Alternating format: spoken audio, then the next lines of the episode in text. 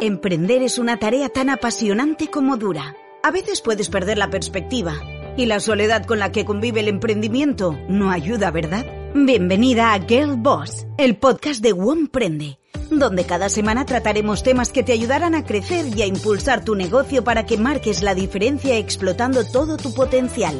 A los mandos, María Barbasán y Belén Sanz. Comenzamos.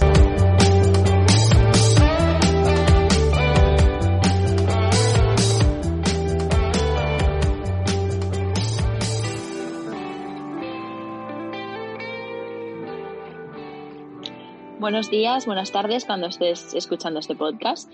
Hoy traemos con nosotros a María, que es una super coach, la vais a conocer ahora. Es autora de El pequeño libro que hará grande tu vida, coach personal y ejecutiva y de equipos, motivadora de equipos y formadora en habilidades directivas y sociales. Y una cosa que a mí me ha flipado leer es que ha hecho coach para niños en África. Eso ahora nos lo tienes que contar, María. Hola, ¿qué tal? ¿Cómo estáis? ¿Qué tal, chicas? La verdad es que estamos en muchas ganas de hablar contigo, ¿eh? De esta, esta conversación, como casi todas las que tenemos, nos hacen siempre muy cortas, pero intuyo que esta va a ser todavía más, porque tú encima que eres súper inspiradora, nos sentimos eh, muy afortunadas de poder tenerte aquí en esta pequeña charla. Gracias, gracias a vosotras por invitarme este es el momento como perfecto, ¿no? Para los coaches, este eh, momento histórico en el que estamos todos como un poquito bajitos de energía, un poquito eh, tristes con toda la situación, con todo lo que está pasando. Y, es como el momento perfecto para conocer a una persona que se dedique a mm, hacer justamente lo contrario. Sí, es verdad. Eh, bueno, he de reconocer que Mira, en el confinamiento es verdad que seguí con el, no, no solo, solo, con el coaching ejecutivo, pero sobre todo con charlas motivacionales eh, de resiliencia, de surfear la ola de la incertidumbre, eh, incluso de mindfulness y de intentar, bueno, pues que, eh, que la ansiedad no fuera una emoción que tenemos normalmente en estos momentos. Entonces, durante el confinamiento sí que estuve muy metida en empresas, pero sí que es verdad que, y os reconozco aquí, que ha bajado el coaching ejecutivo, ¿vale? El coaching a directivos, aunque las eh, charlas se han mantenido, pero sobre todo lo que ha crecido una barbaridad es el coaching personal. O sea, el 2020 eh, es verdad que nos ha quitado mucho, pero también es verdad que nos ha dado. Y sobre todo lo que nos ha dado es ese punto de inflexión, de pararnos a reflexionar sobre nuestra vida. Y ha sido un corte, ha sido un corte eh, para parejas que se han divorciado, ha sido un corte eh, para personas que han perdido su trabajo, incluso para personas que no han sufrido ninguna de las dos circunstancias, pero sí que han dicho, ostras, ¿dónde iba mi vida hasta ahora y qué quiero hacer con ella? ¿no? Entonces, desde mi punto de vista, esto es bonito, es una bendición. Creo que es interesante que empecemos a entrenarnos a ver la belleza oculta detrás de las mierdas. O sea, creo que detrás de cada eh, mancha negra siempre hay petróleo que extraer. Entonces, creo que es interesante darle gracias al 2020 por, por ese punto de inflexión de decir qué quiero hacer con mi vida. Y es verdad que yo como coach he sentido un poco esa avalancha de personas de quiero cambiar. Tú lo hiciste, María, en su día, tú emprendiste, tú lo dejaste todo, ahora es mi turno, ¿no? Entonces, está siendo un momento muy bonito porque estoy ayudando a muchas personas, sobre todo a mujeres. La vida me ha regalado un 80% de mis clientes mujeres. Eh, bueno, pues de ayudarlas a, crecer, a cambiar sus vidas, a emprender, a darse el permiso de brillar, a darse el permiso de comerse el mundo, ¿no? Y no estar siempre atada a esos convencionalismos y a esas ataduras em, sociales de tengo que ser una buena mamá, tengo que ser una buena pareja, tengo que ser una buena trabajadora, tengo que ser una buena hija. Entonces, eso que un poquito, y no me gusta nada ser binaria, decir hombres versus mujeres, pero creo que es un poquito obvio que casi sin querer hemos vivido un poco las mujeres en esas ataduras, ¿vale? Y es precioso porque están cortando todos esos cabos, todas las cuerdas que les ataban y están siendo mujeres que, que realmente son como pavos reales habiendo desplegado sus plumas y me encanta ser testigo de, de esos crecimientos, la verdad. Me parece súper, súper interesante lo que estás diciendo, ¿eh? Me parece, sobre todo, o sea, la ansiedad que muchas veces eh, sentimos por no cumplir esos cánones o, por lo, no sé, por lo que sea, ¿no? O la, culpabilidad también que nos acompaña eh, siempre y que tengas a tu lado una persona que te pueda ayudar a convertir todo eso en algo completamente diferente y que sea algo súper positivo. es, es, es, ideal, o sea...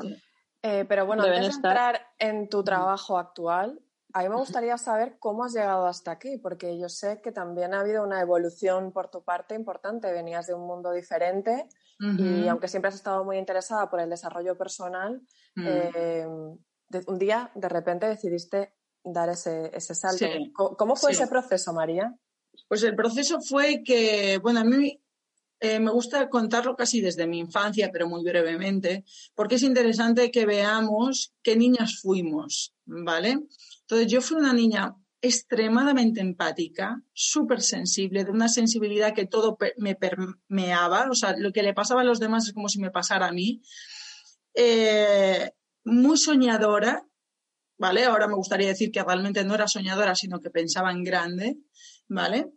Eh, entonces, sensible, vaga empática, soñadora y luego muy expansiva, ¿sabes? Me costaba mucho contenerme. Entonces, estas, estas tres, eh, y creía mucho en el ser humano. Entonces, estas tres cualidades eh, luego me las he llevado a mi profesión. Lo que realmente creemos que nos hace sentirnos bichos raros cuando somos pequeños, posiblemente sean nuestros grandes dones. ¿Vale? Y nuestra parte bizarra es aquello que tenemos que explotar es nuestra autenticidad, ¿no? Es lo que nos diferencia del resto. Eh, sobre todo cuando vamos a trabajar marcas personales. Entonces, eso por una parte. Por otra parte, mi adolescencia no fue facilísima, no fue traumática y desgarradora, pero bueno, realmente muy fácil no fue, ¿vale? Vamos a ponerlo así como, vamos a, a sobrevolarlo rápido, ¿vale? Pero no fue nada fácil. Entonces, ¿qué pasó?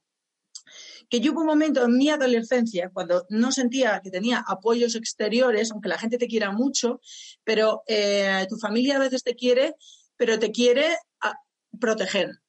No sé me explico, te quiere tanto que te protege, por tanto no te deja expandirte, porque eso supone romper las barreras de la seguridad, ¿no? Y les da miedo. Entonces, eh, yo recuerdo cuando encontré un libro de Napoleon Hill, Actitud Mental Positiva, de mi abuelo materno, en unas cajas después de que se hubiera muerto. Y recuerdo que empecé a leer ese libro, dije, hostia, este hombre, este hombre me entiende, este hombre piensa como yo, yo aquí puedo respirar. ¿no? Entonces, eh, lo que no encontraba fuera lo encontré en un libro de desarrollo personal. Era como un terreno fértil donde poder construir algo. Eh, mi oasis, ¿vale? Dejamos este espacio, ¿vale? Hago la carrera de turismo, también lo típico, bueno, tienes esta media, te quedas en la ciudad, no sé qué, haces esto, ¿vale? Un poco como todo, eh, decisiones basadas en la seguridad inculcadas del exterior y de tu familia. Vale, me, me, me, eh, me quedo ahí, ¿vale? Porque, bueno, me gustan las personas, el sector del turismo, si te dedicas a la hotelería o, bueno, todo lo que es estar de cara al público puede ser interesante eh, y se te da bien y efectivamente yo estuve en ese sector me consideraba una persona feliz, eh, bien, era una buena profesional. Eh, sin embargo, sentía que no estaba volando a la altura de mis capacidades. O sea, yo sentía una bola en el estómago que era como una energía no canalizada que me decía, Mary, tú estás hecha para mucho más. Ojo, habrá gente que esto piense incluso que es soberbio. Yo invito a todo el mundo a abrazar realmente su potencial. No es soberbia, sino es que si lo abrazamos luego no solo nos ayudamos a nosotros, sino también a los demás. ¿Vale? Luego vamos a hablar de esto, de cómo podemos cambiar este paradigma. Entonces, yo sentía que mis amigos eh, estaban tranquilos con una vida que a mí me parecía que le faltaba algo, le faltaba profundidad.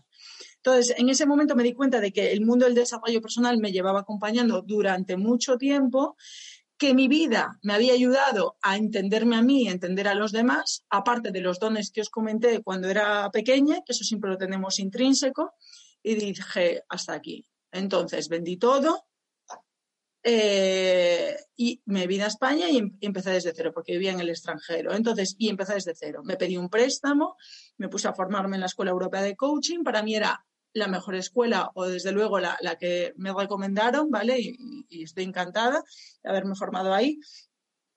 y ya está. Y me cogí una casa de 10 metros cuadrados. Entonces, mi mesita de noche, la mesita de noche de comer y de estudiar.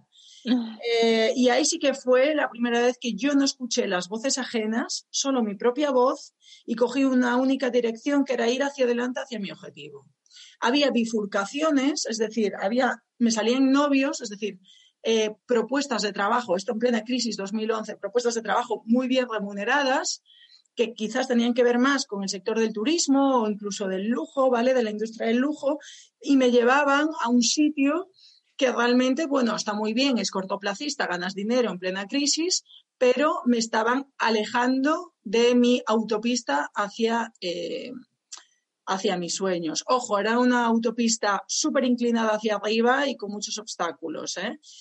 Pero sabía que iba a llegar. Y lo otro eran bifurcaciones, curvitas, ¿vale? Más fáciles, pero que cada vez que las fuera a tomar me iban a alejar de mi objetivo. Y ya está, y creo que ha sido lo mejor que he hecho en mi vida, lo mejor que he hecho en mi vida. Lo volvería a hacer 20.000 veces, a pesar de las noches llorando, a pesar de incluso la incomprensión, a, pesar de esas frases lapidarias que te dicen mirándote a los ojos, no lo vas a conseguir, eso es imposible. Eh, déjate ya del coaching, hay vida más allá del coaching, estás saboteando tu vida. O sea, eh, eh, menos mal que me dio exactamente igual lo que pensarán los demás y aquí estoy y seguiré creciendo porque esta profesión es infinita. Mm. Pero para eso, Perdona, María. has, necesitado un montón de, seguridad en ti misma, ¿no? Porque, claro. Mm. es lo que te iba a preguntar justo. ¿Todo ese foco que tenías lo has tenido siempre? O lo, has ido construyendo? Es muy buena pregunta. Fijaos, yo nunca me he considerado una persona ambiciosa, que es otra palabra que, tenemos que limpiar esa palabra, porque lo hablaba el otro día con Edurne Pasaban, nos han inyectado muchísimas creencias. La ambición es mala, el dinero corrompe a las personas. Luego hablamos de eso. Pero, eh, a ver, hay una cosa que es verdad. Yo creo que desde pequeña yo siempre me quise mucho, creí mucho en mí y tenía una relación muy íntima conmigo misma. O sea, es como si María se desdoblara y tuviera a su mejor aliada, que era otra María, ¿no? Que es como nuestro yo superior. Esto desde muy, muy pequeña. ¿Qué pasa? Que luego te van intoxicando y te dicen que no eres capaz, es que tú eres una torpe, es que tú eres una histérica, es que tú eres, por ejemplo, yo era la típica en casa, súper, mm, que estaba alerta todo, la puerta está cerrada, no sé qué, el gas está apagado, o sea, era que eso es buenísimo luego para otras profesiones, ¿vale? Era como hacían y entonces ellos lo veían como una especie de histerismo y realmente lo que era era un, ansia de protección hacia mi familia y de, y de control. No sé si me explico. Eh, ¿Qué etiquetas les ponemos ¿no? a los niños y a sus acciones? Entonces, hay una cosa que es verdad, que yo nunca me abandoné a mí misma. Y entonces cuando emprendí esa acción de decir, dejo todo y me dedico al desarrollo personal, fue como volverme a recuperar, volver a recuperar a la María, a la María niña que siempre te dice yo creo en ti. Qué bonito. O sea, realmente es, es no identificarte con las opiniones externas, porque todos, eso no me pasa a mí, eso nos pasa a todas, o sea, vosotras también lo tenéis, es decir, nuestra mayor aliada está dentro de nosotros. Ahora, en cuanto empezamos a abandonar esa aliada y a identificarnos en las opiniones, perdón, de mierda externas, entonces la hemos cagado, porque lo único que hacemos es identificarnos con las opiniones que los demás tienen de nosotros. Pero María, eh, a veces también, aparte de tener a nuestra mayor aliada, también tenemos a nuestra mayor enemiga. O sea, yo, por ejemplo, no, no le digo nunca a nadie las cosas que me digo a mí misma. O sea, soy infinitamente más cruel conmigo misma que con cualquier otro ser humano. Claro, pero esa no es la yo de la que yo me, me, refiero. Tu yo interior, tu yo superior es benévola contigo, es comprensiva, es valiente. Te dice, venga, Belén, no nos ha salido bien ahora, te va a salir mejor ahora. Cree en ti, confía, ¿vale? Eh, luego os hago una pregunta que, bueno, me, parece que es muy buena que nos la hagamos. Eh, tú te estás identificando con la Belén autoexigente, ¿vale? La inquisidora, que está con el látigo y que te está diciendo, nena, lo has hecho mal, lo puedes hacer mejor, pero te voy a decir una cosa con todo el amor del mundo. Sí, sí.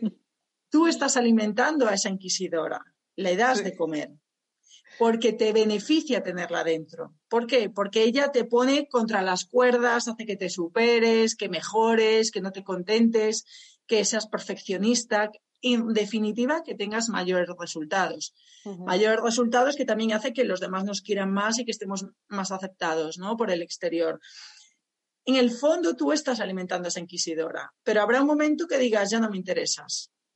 Me das, pero me quitas mucho, me quitas energía, me quitas luz, me quitas a veces dejar de creer en mí, ¿vale? Ella también te está propulsando, pero desde un sitio muy tirano, no sé si me explico. Y hay otra Belén que te va a propulsar, que va a ser más benévola, más flexible, pero te va a propulsar desde un sitio más cariñoso y más tierno. No sé si me explico. Sí, eso lo he visto en tu libro, que además me parece súper interesante también la parte en la que hablas de los conflictos interiores, que, que, poco conscientes a veces somos de esas cosas. Bueno, que poco no, que nada conscientes somos de esas cosas, ¿no? Justo el ejemplo que nombras en el, en el libro a mí me ha parecido súper revelador, ¿no? Eh, que, ¿Cómo es posible que, que, a veces estamos peleando por algo, peleando por algo, peleando por algo y nos esforzamos, pero en el fondo también nos autosaboteamos, ¿no? Y, y eso a mí sí que me hizo, me hizo clic, la verdad, llegar a esa parte en el libro. Qué bien, porque para mí es la más importante de todas. o sea, eso es todo, porque eso es tener un tumor ¿vale? En nuestro cuerpo, un tumor emocional que nos está robando toda la energía. Y cuando te sacas ese tumor, que en realidad pesa 80 kilos, te liberas. Entonces, todos los conflictos interiores que no dejan de ser miedos, miedo al éxito, miedo al fracaso, miedo al que dirán, miedo a la pérdida de poder, todas esas creencias limitantes, ¿no? Eh, pues lo que hablábamos antes, lo que se nos ha inculcado del exterior, esas opiniones externas que hemos asumido como verdaderas y que eh, es como tener un palo entre las ruedas, porque no nos dejan crecer, ¿no? Si a ti te educaron con que el dinero corran para las personas o eh, em, eso, posiblemente sea mucho más difícil que tú ganes dinero ¿vale? Que una persona que le han dicho, ¿sabes qué? El dinero es bueno. No es ni bueno ni malo, perdón. Lo que hace que el dinero sea bueno o malo son las personas, el uso que le das de él. Pero si realmente tú usas tu dinero para ayudarte a ti y ayudar a los demás, es la gran bendición de tu vida. Estoy segura de que si esto se lo dices a dos niños o a dos personas, uno acabará con muy poquito dinero y el otro millonario. Entonces, eso que tú dices son los conflictos interiores. El conflicto interior es todo, todo o sea, y es lo que nos da la paz interior, el quitarlos, ¿vale? Quitar eso que nos angustia, tomar acción de eso, que la vida, o sea, que hay, que ese yo del que hablamos antes, el yo que realmente, el bueno, el yo superior te está diciendo, Belén, tienes que tomar acción en esto, Belén, tienes que tomar esta decisión, Belén, estás escapando de este tema, ¿vale? Pero cuando lo hace, cuando afrontamos ese conflicto interior, cuando afrontamos ese miedo, esa creencia, esa, esa decisión, luego ya fluimos. Pero eso es lo más importante, el conflicto interior. tomar conciencia de eso es muy complicado, María. Yo creo que a veces, ¿Mm? eh, si no vamos a un profesional como tú, es, muy difícil que uno solo sea capaz de, dar ese paso, ¿no? Bueno, eh, la gente que se autoobserva mucho, que está mucho tiempo en silencio, sí que llega a esas conclusiones. Pero fíjate, incluso yo, ¿eh? Que eh, paso mucho tiempo en soledad y me hago mi auto-coaching y todo, a veces digo, hostia, me gustaría tener una coach como yo. Y luego digo, Mary, si tú estás en ti, ¿sabes? Pero tengo que hacer ejercicios de perspectiva, de salirme de mí, de verme desde arriba. Si yo fuera mi propia clienta, ¿qué me diría? O sea, si yo estuviera fuera, ¿qué le diría a esta persona? ¿Vale? Entonces sí que es importante eh, tener visiones externas y la de un profesional, por supuesto. O sea, yo ahora, por ejemplo, con, algunas clientas que tengo, eh, bueno, la verdad es que estoy feliz porque van todas, ya no digo ni como flechas, van como cohetes. O sea, es que es una, es increíble. O sea, me siento mm, agradecida la vida, a mí, a ellas y a todo, de que esté saliendo todo tan increíble. O sea, tampoco valoro otra opción, ojo, pero sí que siento gratitud por, por, por sus éxitos. Eh, a veces alguna clienta me dice, mira, quiero eh, te llamo para saber a lo que me quiero dedicar o para em, enfocarme en el trabajo. Y de repente, en la segunda sesión, la estoy llevando a otro sitio. Y yo creo que ella dice, hostia, ¿por qué esta me está llevando aquí? ¿No? ¿Por qué esta me está llevando a mi padre o a mi madre? Y es porque eh, no podemos fluir si no limpiamos antes, no sé si me explico. Si no limpiamos, pues, por ejemplo, la autoexigencia. ¿En qué momento decidiste ser autoexigente para que te quisieran? ¿En qué momento tu niña dijo, necesito ser perfecta para que mis padres me aprueben, ¿no? Y eso luego nos lo llevamos a la pareja, al trabajo, ¿vale? Y esa autoexigencia de repente vas a emprender y ya no te sirve. No sé si me explico. Entonces hay que limpiar toda esa mierdecita, toda esa basura mental, todos esos conflictos interiores para que luego vayas lisa como una seda. Y esa perspectiva muchas veces solo es verdad que te lo da una visión externa, porque tú no lo ves, tú no estás viendo qué es lo que te está frenando, ¿no? Hmm. Eh, María, ahora puede ser que la mayoría de la gente que nos está escuchando puede ser que ahora quieran corriendo coger y llamarte y contratarte. Total. Que les, porque es que lo que estás diciendo, o sea, es, es, es algo que, jope, yo creo que entramos todos en el cupo, ¿no? O sea, todos tenemos conflictos internos y todos tenemos un potencial, ¿no? Para mejorar. Eh, ¿Qué recomendarías? O sea, ¿en qué momento alguien debe de comprarse tu libro primero y mirar a ver si por ahí? O no, mira, mejor para ti sería mejor que ya contactes directamente con un profesional o conmigo o con porque va a ser mejor. A ver, esto es como todo, es como comprarte un libro de nutrición o contratar a un nutricionista. Es decir, si ya estás hiper comprometida con tu nutrición, genial, cómprate los libros que quieras porque te vas a alimentar fenomenal. Pero si realmente todavía estás titubeando y necesitas que alguien te dé la mano, es mucho mejor un proceso de coaching. Porque eh, yo, el libro se parece mucho a un proceso de coaching, ojo. ¿eh? El pequeño libro que hará grande tu vida te hace preguntas que te acorralan, tú Belén lo habrás visto y que esas preguntas te las hace un coach. O sea, que se parece mucho a un proceso de coaching. De coaching. ¿Qué pasa? Que si tú vienes a trabajar conmigo, obviamente esa pregunta yo voy a sostener el silencio hasta que me respondas. Si no, te la llevas a casa esa pregunta. Y al día siguiente vas a venir con, eh, con ejercicios. Entonces... No tienes pinta de perdonar, ¿eh? Tienes pinta de darle.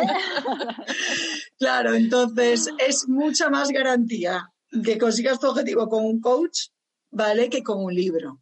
El libro también, pero te va a exigir más y con un coach eh, es que yo te voy a llevar de la mano. No sé si me explico. Mm. Es que además es más rápido, ¿no? si, si, lo haces con un profesional, no solo que es, tienes es más probable que tengas garantías de éxito, sino que probablemente consigas eso más rápido. Claro, o sea, ¿qué, qué es más fácil? Vamos a ver, Belén, que yo te dé una tabla de ejercicios o que te contrate a un entrenador personal, hipercachas, que te va a llamar a la puerta todos los días a las 10 de la mañana para decirte, Belén, vámonos, que vamos a correr tú y yo una hora y te voy a poner a hacer flexiones y te voy a poner tu música favorita mientras lo haces.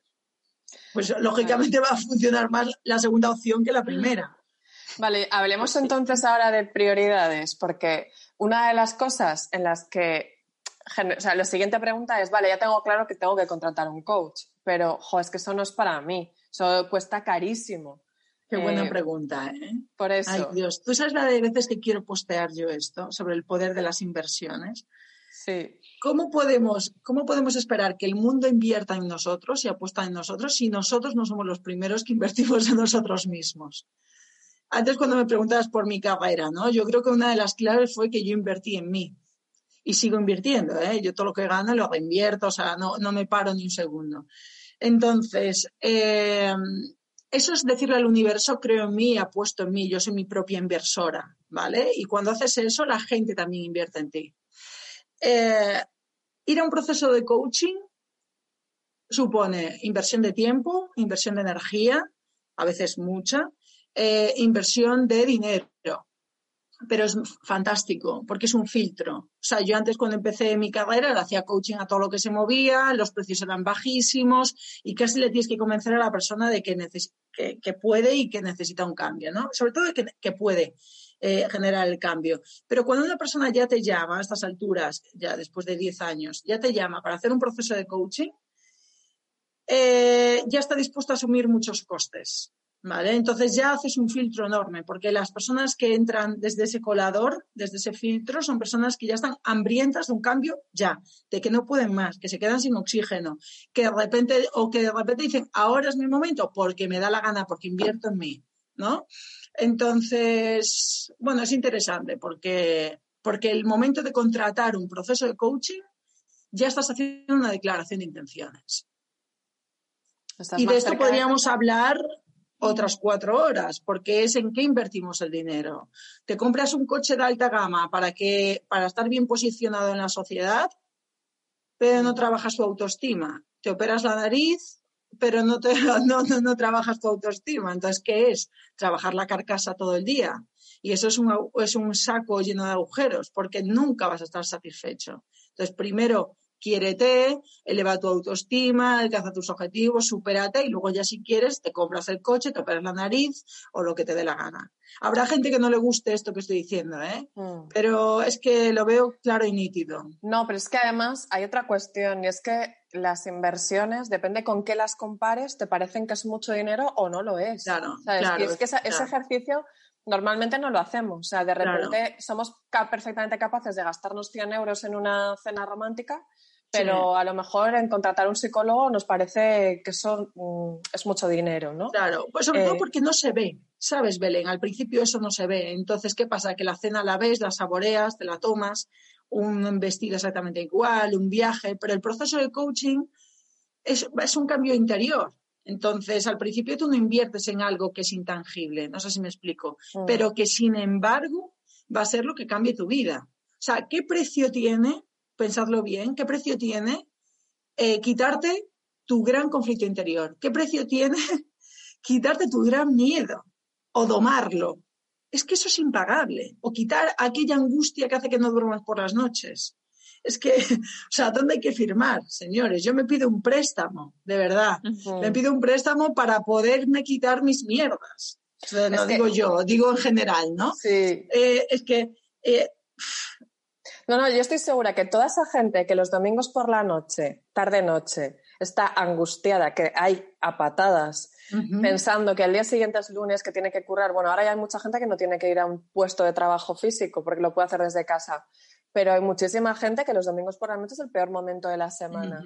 Si a toda esa gente en ese momento les dijeras, ¿cuánto pagarías por que esto se acabara?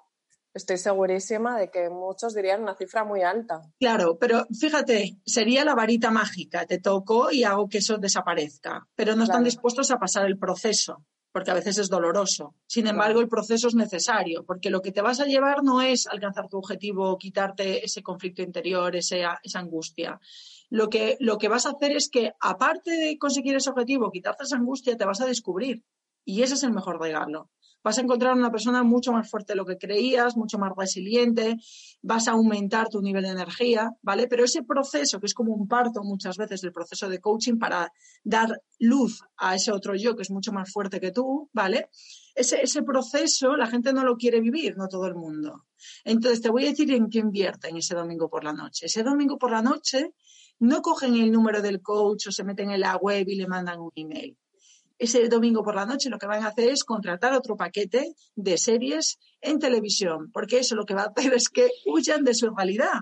Entonces es su analgésico. Claro, me voy a ver otra serie, porque así no pienso en mi vida, que es una mierda, y pienso en la vida de los demás, que no existe, obviamente, ¿no? Entonces, lo que hacemos es, uno, consumir eh, artículos, objetos que nos vuelvan a dar un estatus social, ¿vale? O que nos posicionen frente al resto y es simplemente para que nos quieran, ese es eh, el fin último del ser humano, ¿vale? O voy a pagar por analgésicos, es decir, por drogas, para olvidarme de mi vida. No hay mucho más. Ojo, yo lo he hecho, ¿eh? Ojo, yo, lo he hecho, ¿eh? Y de vez en cuando no está mal. Un domingo que te olvides de tu vida y que te veas una peli, no pasa nada. Felices. Es que nos acabas de dar así un cachete en toda la cara. en plan de, venga, espabila, nena. Sí, es verdad.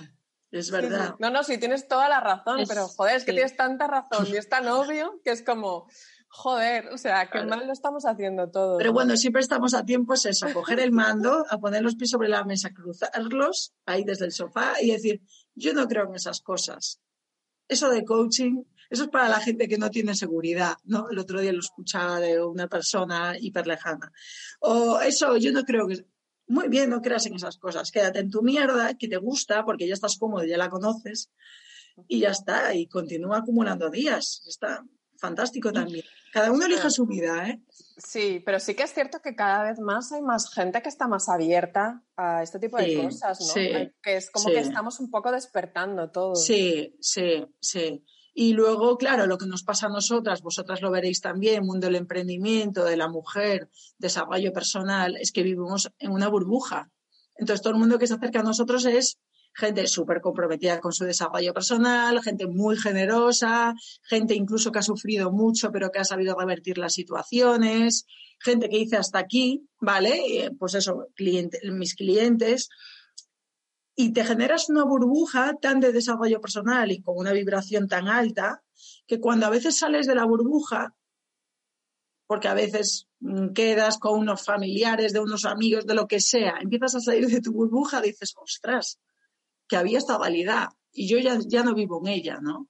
Hmm. Que es la validad del escepticismo, de comentar todo el día las noticias, de comentar los sucesos, de comentar la vida de los demás, de hablar de factores que cuanto más alejados de nosotros sean mejor, de inversiones en bolsa, es decir, de que está todo bien, ojo, yo no estoy, eh, no estoy juzgando nada, pero es otra validad. Hmm. ¿sabes? hacia afuera, ¿no? hacia afuera, efectivamente. Claro, eh, personas que te encuentras que tienen muchos juicios, que sacan conclusiones súper rápidas de las personas y nos han, nos han dado ese espacio para comprender a la persona, para pensar que cada uno tiene su historia. Entonces es curioso porque cuando sales dices, anda, mira. eh, claro, salgo ¿no? de, mi burbujita y hay otra realidad. Pero la nuestra, gracias a Dios, es maravillosa. Mm. Y eh, una cosa que, que, nos dicen un montón, y sobre todo en, esto del emprendimiento, yo no sé si, si pasa tanto a nivel eh, fuera, pero en el emprendimiento, mujer, emprendedora y ya en, si le sumas madre, eh, hay como un montón, pero muchísima, muchísima ansiedad y muchísima culpa. Mm. Y muchísima gente que ha tenido ataques de ansiedad y, o que ha tenido, pues de repente le han venido fobias o problemas mm, físicos a raíz de, ansiedad muy elevada. Mm. Esto yo no sé si pasa tanto cuando alguien trabaja por cuenta eh, ajena, porque a lo mejor le echa menos horas o puede, es capaz de desconectar, no lo sé. Pero en esta, o sea, pasa mucho, en este entorno pasa mucho. Y, y claro, igual sí viene de, de, conflictos internos, ¿no? Como dices tú, pero eh, qué difícil, ¿no? Conseguir llevarlo todo sin tener alguna de estas dos cosas acompañándote, la culpa o la ansiedad. Ya.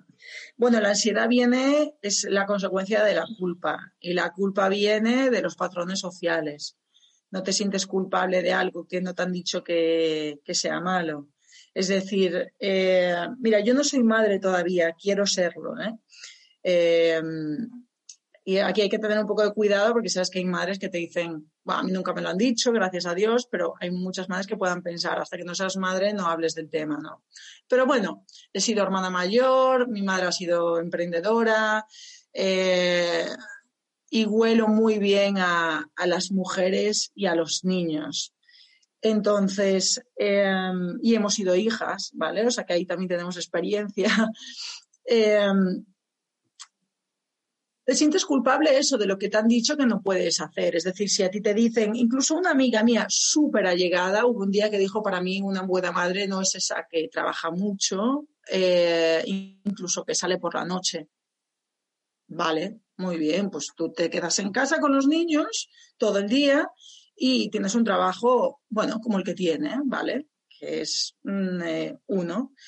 Eh, para no meternos, para no ¿sabes? Poner etiquetas. Entonces, el otro día una persona me escribió y me dijo, María, me pasa esto, tengo un trabajo hiper, me están ofreciendo el trabajo de mi vida, pero tengo hijos, ¿qué hago? Eh, en el fondo casi me escribió, a lo mejor hasta esto lo lee, pero bueno, eh, o sea, lo escucha. En el fondo me escribió casi para que yo le diera mi bendición para que le dijera, puedes ir en paz. O sea, para que le, diera permiso. Esa es la verdad. Me escribió para eso. Y, en el, y de hecho se lo dije, nos reíamos. ¿Por qué? Porque me está, en el fondo me está preguntando, ¿sigo siendo buena madre teniendo cuatro hijos y cambiándome de trabajo? ¿Puedo hacerlo? Pero ¿qué es lo que te dice tu alma? O sea, ¿qué es, qué es lo que sientes en tu interior? ¿Qué es el trabajo de tu vida? ¿Cómo ¿por, qué no puedes, o sea, dale una oportunidad a ese trabajo?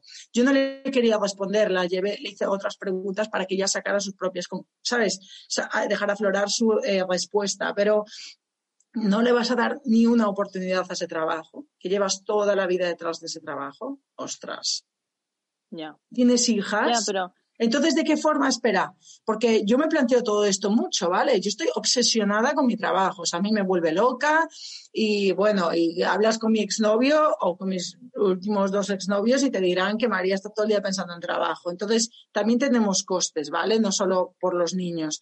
Em, pero eh, la pregunta es, ¿qué ejemplo le queremos dar a nuestras hijas? O sea, ¿qué ejemplo le voy a dar yo a mi hija de que se supere, de que se coma el mundo, de que sea eh, ella, la propia jefa de su vida, de, que sea noble, que sea buena persona, que ayude, pero sobre todo que se construya, ¿de qué forma le voy a decir yo eso a mi hija si yo no lo hago antes? Es decir, coste-beneficio. Es no estar unas horas con tu hija, pero darle un buen un, ejemplo, ¿vale? De lo que llamamos liderazgo femenino. Esto es un tema muy delicado. O decirle que sí que puede liderar su vida aunque la madre no lo haga. No sé si me explica. Hay costes y beneficios. ¿Qué es ser buena madre? Ser buena madre es tener, estar más tiempo con nuestros hijos o renunciar a nuestro sueño para que eh, los niños no sientan el impacto, ¿vale? De, de, lo que es el emprendimiento en la mujer. O intentar llevar las dos cosas lo mejor posible y que también la niña vea que tiene una madre realizada, que se quiere, que se honra y que cuando está con ella le da lo mejor. Es que esto es muy delicado y, hay que ver qué es ser buena madre. Es como las separaciones. No me separo por los niños. Ya, pero ¿qué estás? alimentando a los niños de mierda todo el día, de unos papás que no se quieren, que no se, ni siquiera se tocan, que no se dan un beso. Ya no te digo que discutan. Entonces, ¿de qué les estás alimentando? ¿De una unidad familiar rota o de una separación conciliadora en el que los padres se lleven más o menos bien? Creo que es interesante, y yo he sido eh, hija de padres separados, ¿eh? ¿eh? y he visto la ruina en mi casa porque nos aguinamos y, mis dos padres emprendieron en su día, o sea, mi padre y mi madre emprendieron en su día, entonces sé de lo que hablo y, sé lo que es también que pues a veces no estar tanto tiempo con tu madre como te gustaría. Esto es hiper delicado, ¿vale? Pero cada uno tiene que hacer su examen. Desde luego, no identificarse con la opinión de la sociedad. Eso ni de broma. Y creo que las mujeres tenemos que ser súper eh, cuidadosas con los juicios hacia otras mujeres. Es decir, yo os ponía el ejemplo de mi amiga. Está bien, es su vida, la que a ella le gusta, la de trabajar media jornada, en un trabajo que le gusta pero que no le entusiasma y estar más tiempo con los niños. Está fenomenal, esa, esa, esa es su vida, su vida grande. ¿Vale? Mi vida grande es que yo necesito emprender y vivir de mi pasión que me exige una barbaridad. Y ya está. Y también ser madre. Y, y claro que todas las mujeres quieren ser las mejores madres del mundo, eso no se duda. Pero cada una tiene su camino. No sé si me he explicado. Sí, sí, totalmente. Sí, sí, perfectamente. Perfectamente, y es que es verdad que viene muy impuesto de, de fuera, de, uy, ¿y dónde están tus hijos? Hay, hay, cosas que, que, aunque te encuentres a alguien en Mercadona, la gente te pregunta, ¿y dónde están tus hijos? Eh, si te encuentras al padre de las criaturas, se lo preguntas, ¿dónde están tus hijos? Es que igual no. Ya, ese es un tema, bueno, eso porque, porque la mujer se siente culpable por trabajar más o, ser una directiva que a lo mejor tiene que viajar un poco o ser emprendedora, que es que de verdad que el emprendimiento es muy tirano muchas veces, nos exige mm. mucho.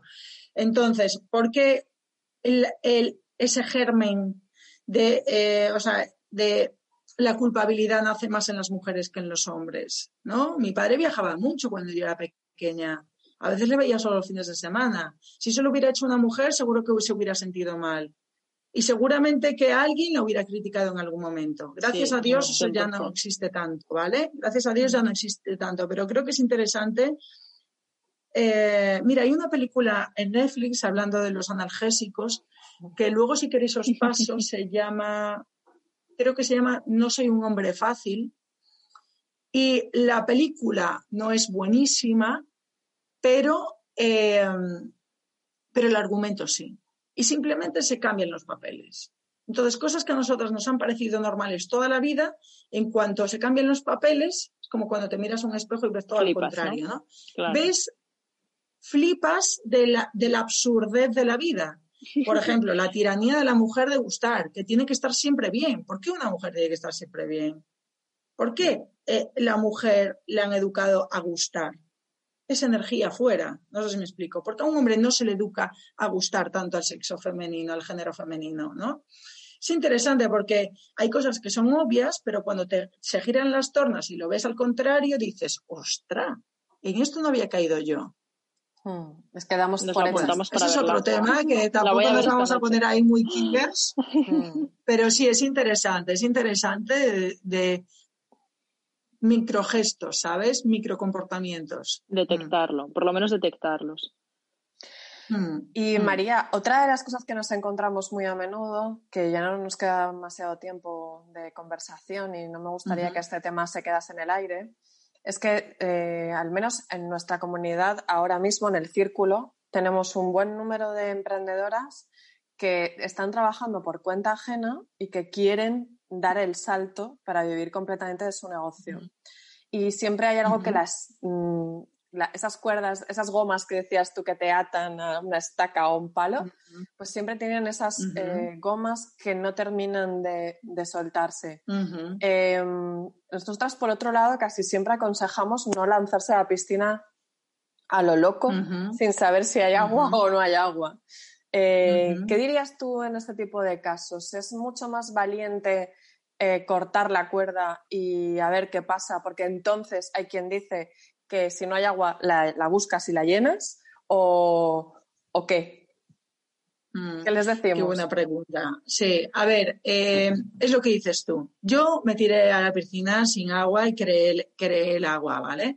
El otro día un cliente, uno de esos pocos hombres que tengo, me dijo, María, tú hiciste así, pero yo te he escuchado, pero yo lo quiero hacer de otra forma. Yo quiero ir conciliando las dos, ¿no? El emprendimiento y mi otro trabajo fenomenal. Cada uno tiene su forma. Y antes estábamos hablando de los niños.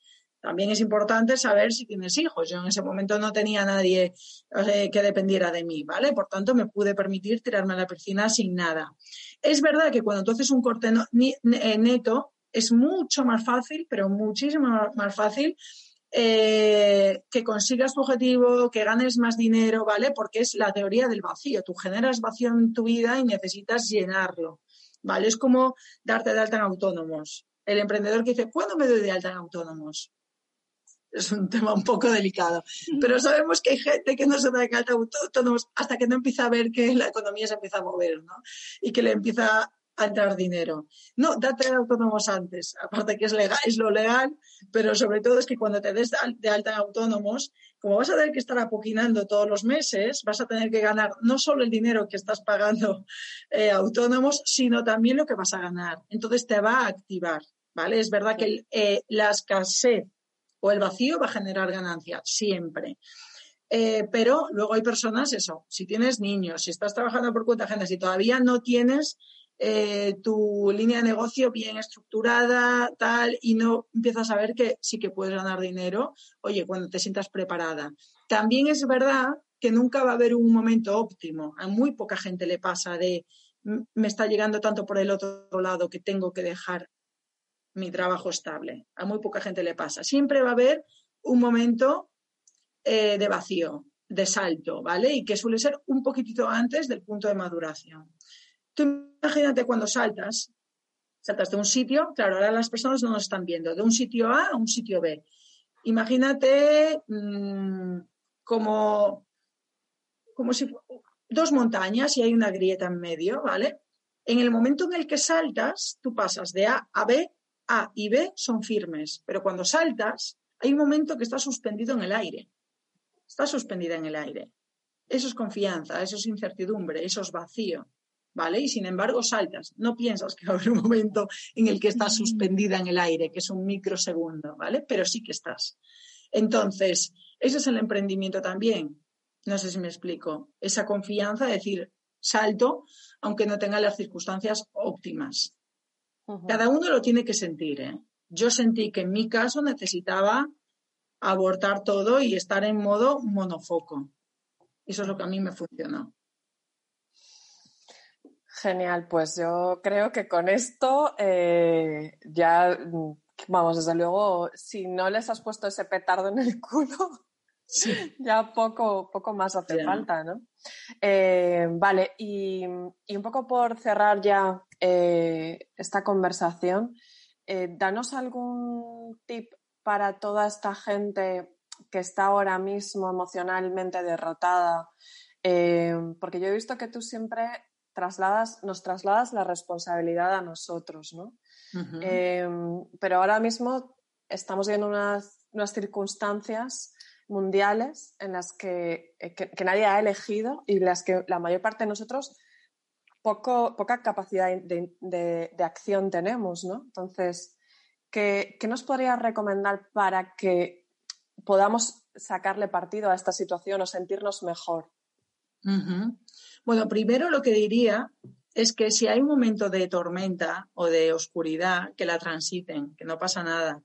A veces vivimos en la tiranía del positivismo y entonces no podemos estar siempre positivos y siempre súper altos. No pasa nada por transitar la oscuridad. Es el gusano de seda que está en la crisálida y necesita su crisálida, su oscuridad y su cierre para luego ser mariposa. Entonces, Transita el momento malo, llora, la pataleta, el enfado, la ira, cualquier emoción que te salga, vomítala, ¿vale? No pasa nada.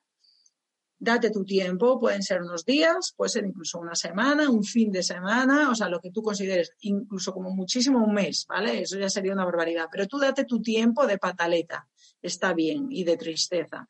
Una vez que, que ya has pasado todo ese túnel, empieza a pensar y haz una lista, ¿qué haría que me sintiera mejor? ¿Qué me devolvería la ilusión? ¿O qué haría que sintiera menos ansiedad?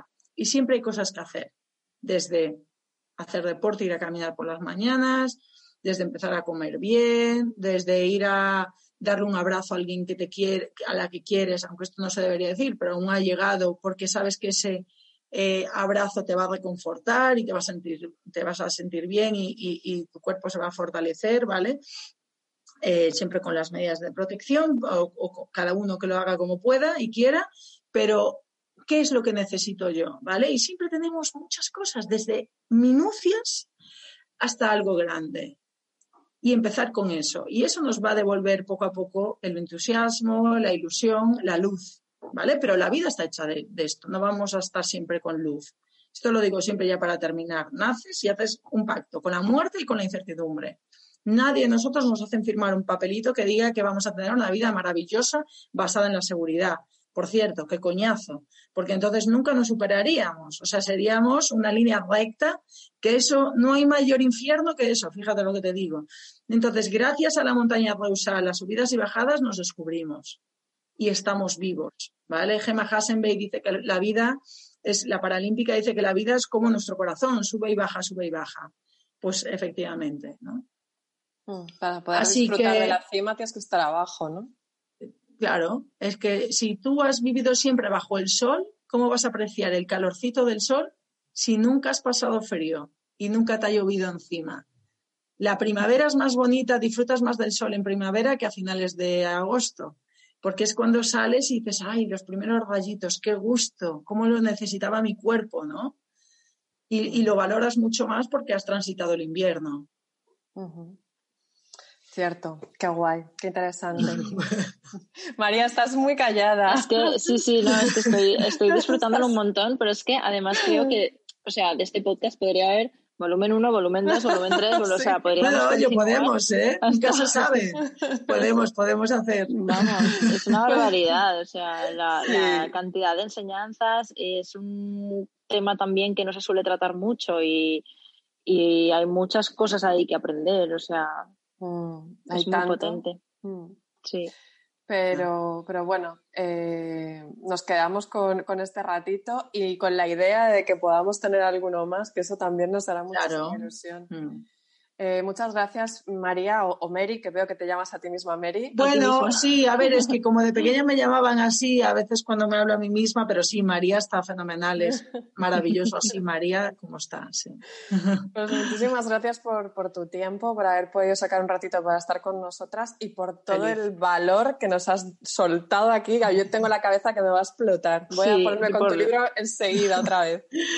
Bueno, pues muchísimas gracias a vosotras por, por haberme invitado y espero que hagamos más cosas juntitas y os mando un beso enorme. Estoy aquí para lo que necesitéis. Muy bien. Muchas gracias, María.